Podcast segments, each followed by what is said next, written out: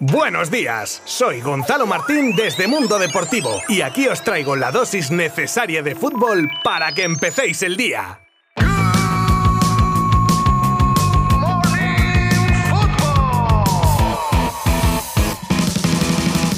Como es menester, hoy toca de nuevo resumen de lo más destacado de los resultados de Champions de ayer, sobre todo de lo que hicieron los equipos españoles, y ha vuelto a salir cara y cruz en los partidos de Real Madrid y del Atlético. El equipo de Ancelotti que se daba un paseo triunfal contra el Sheriff en un partido sin brillantez, pero que controló en todo momento con los goles de David Alaba, Tony Cross y Karim Benzema. Pero aún así, se jugará el primer puesto del grupo contra el Inter en la última jornada en el Bernabéu, donde todo lo que sea no perder le vale al equipo blanco. Por su parte, el Atlético de Madrid caía en casa ante el Milan por 0 a 1 con gol en el minuto 87 de Junior Mesías, que deja pendiente de un hilo la continuidad de la máxima competición continental de los madrileños, en la que no supieron aprovechar la derrota del Oporto. Otro que se la juega en la última jornada. Que no es broma, que vamos a tener unos Good Morning Football increíbles en la segunda semana de diciembre. Así que al lorito. Fuera de los equipos españoles, pero con cierta relevancia, también tenemos la victoria del City ante el PSG en Manchester por dos goles a uno, Mbappé para los franceses y Sterling y Gabriel Jesús para los ingleses. En esta ocasión, posesión y ocasiones fueron de los de Guardiola, que primeros de grupo visitarán al Leipzig en la última jornada con la tranquilidad de los deberes hechos.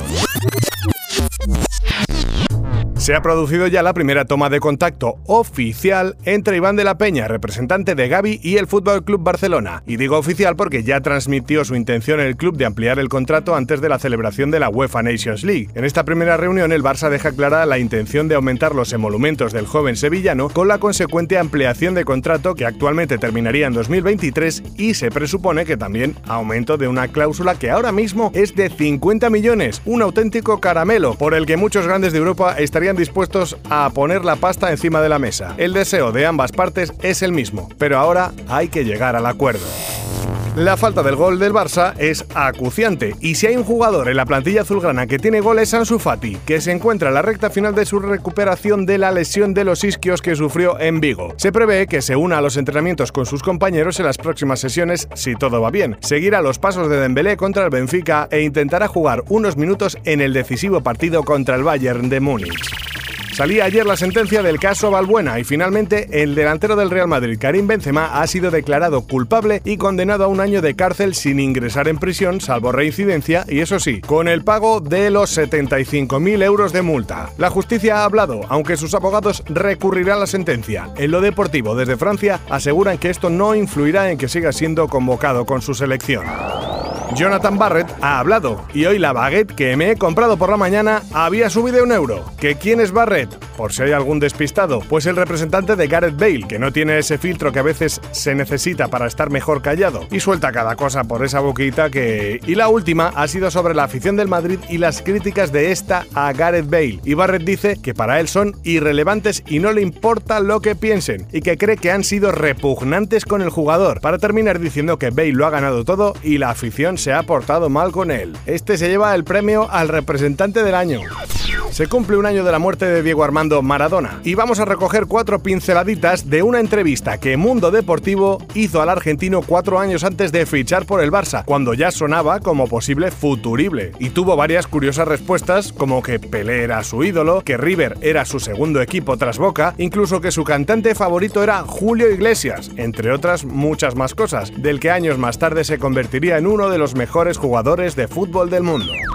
Luis Cortés, exentrenador del Barça femenino de fútbol, campeón del triplete en la última temporada, ha roto su silencio tras su salida de Barcelona. Todo ello desde la concentración con su nuevo equipo, la selección femenina de Ucrania. Entre otras muchas cosas de su nueva etapa, en clave azulgrana dice que se fue con la conciencia tranquila y zanja cualquier tipo de especulación y polémica sobre el equipo azulgrana al que le desea lo mejor.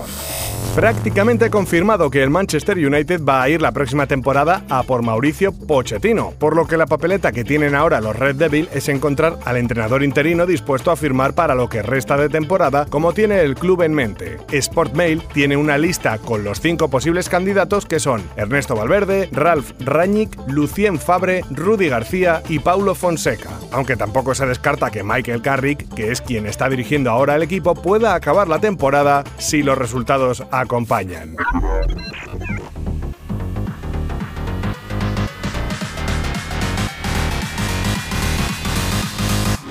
Y esto es todo, amigas y amigos que me acompañáis cada día desde el otro lado. Ya sabéis que os agradezco vuestro apoyo y que sigáis informados desde nuestra web y redes sociales. Mañana volvemos con más píldoras del mundo del fútbol. Adiós.